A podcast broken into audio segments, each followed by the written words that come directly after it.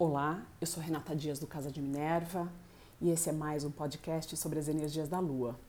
Hoje eu vou falar sobre a Lua Nova em Sagitário, que acontece dia 26 de novembro de 2019. Uma Lua Nova uh, que estará a 4 graus dessa energia, da energia do signo da evolução do homem, do signo da profundidade do conhecimento, das trocas, da religiosidade, do misticismo, do oculto. O Sol encontrará com a Lua nesse ponto e será a última vez esse ano que teremos uma lua nova sem eclipse. A próxima lua nova, que será em Capricórnio, teremos um eclipse junto que promete começar a desencadear todos os acontecimentos relacionados às conjunções e ao estélio que teremos em Capricórnio no começo do ano que vem. Um ponto, ou alguns dos pontos interessantes ligados a essa lua nova, é a semana que antecede a ela, e é por isso que eu estou fazendo o podcast um pouco antes. Então, hoje é dia 18, amanhã, dia 19, Júpiter que é o regente dessa lua nova, estará a 27 graus de Sagitário e ele encontra aí um ponto muito interessante conectado ao a astrologia moderna hoje em dia o considera um ponto místico de profunda liberação de energia criadora, que é o ponto galáctico. Pouco ainda se sabe a respeito dele, mas espera-se que tenha aí um portal muito verdadeiro e muito fácil de se conectar com conhecimentos que vão além daquilo que a gente consegue explicar. Então, amanhã, dia 19, é um ótimo dia para enfatizar o seu estado meditativo, então ficar durante um tempo maior em meditação, e tentando entender quais as mensagens ou buscando as mensagens que você pode receber nos próximos dias. Onde Júpiter está, ele enfatiza e aumenta tudo. É por isso que quando ele encontra com esse ponto, a tendência a aumentar as mensagens e as intuições ou os nossos insights é maior. Além disso, dia 20, quarta-feira, teremos finalmente a Mercúrio andando uh, saindo da sua retrogradação, ele vai estar estacionário, mas ele começa a andar novamente, o que vai acelerar um pouco o processo e os processos de eventos até o final do ano. Então, trocas, venda, compra, comunicação, marketing, viagens, a partir de agora voltam a andar no seu ritmo natural e um pouco mais acelerado do que o normal, porque quando ele começa o processo de andar diretamente, a energia dele se potencializa. Então esperaremos aí trocas e movimentações uh, muito mais intensas nos próximos dias. Outros pontos muito interessantes conectados a essa lua nova são os aspectos que estarão no céu nesse período. Então teremos uh, primeiro que Urano vai fazer um quincúncio com essa energia do Sol e da Lua. É a hora que a gente tem uh, de checar uh, os nossos medos e começar a entender que a gente pode ultrapassá-los e sermos quem quisermos ser, independente de precisarmos de validação ou não.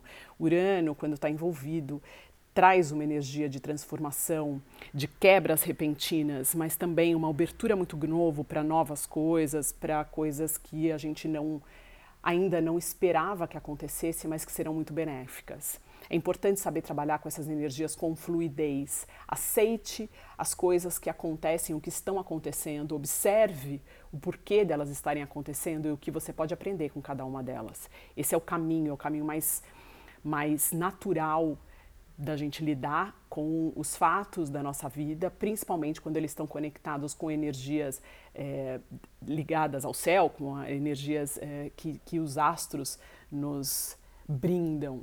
Então, são, são importantes caminhos de conhecimento e de autoconhecimento também analisar os fatos recorrentes dessas, desses aspectos do céu. Outro ponto é que Marte também vai estar envolvido e fará uma oposição com Urano.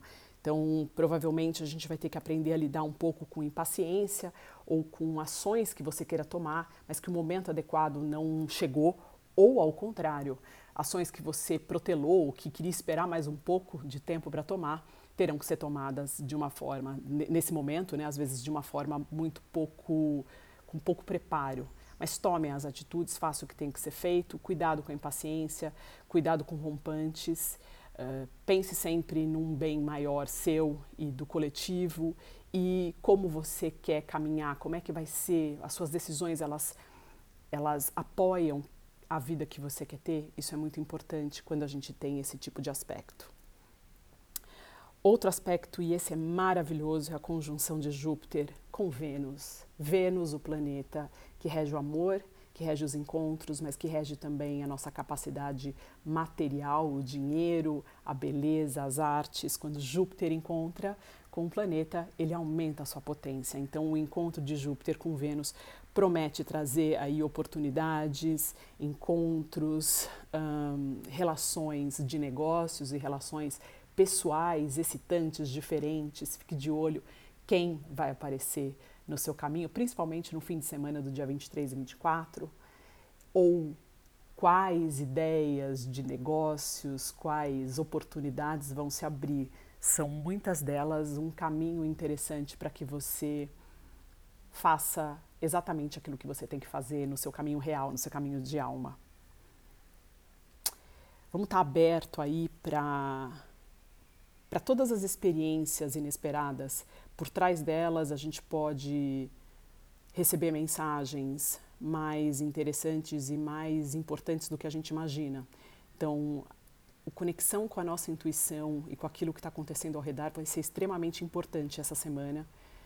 Realmente é um momento perfeito para um pouco de introspecção, pelo menos umas horas por dia, ficar você com você mesmo, uh, ouvir música, pintar, dançar, ter um tempo de meditação um pouco mais profundo. Isso pode trazer recompensas e informações que você há tanto tempo busca e que simplesmente estão dentro de você e você não conseguia acessar. Esse é o momento perfeito, é um portal perfeito de acesso a informações necessárias para a satisfação da sua alma.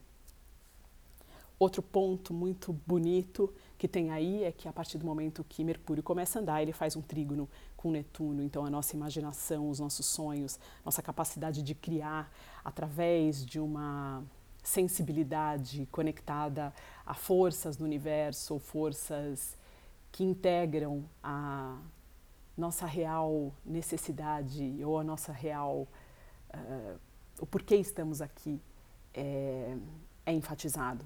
A comunicação também vai estar perfeita para quem exerce trabalhos criativos, então escrever, uh, mesmo desenhar, falar. Aproveite esse momento e use essas fluências para alavancar todas as áreas relacionadas a Mercúrio, já que eles ficaram aí três semanas, a gente teve três semanas de período de reflexão a respeito do que a gente faz, o que a gente troca, o que a gente fala, o que a gente comunica. Então, agora, com esse aspecto fluente com Netuno, é hora de nos conectarmos com a intuição e colocarmos para fora todas as lições e as novas ideias que vão surgir depois desse período de revisão daquilo que tínhamos ou que estávamos colocando no mundo. Então, uma lua nova especial, diferente, com aspectos muito positivos no céu.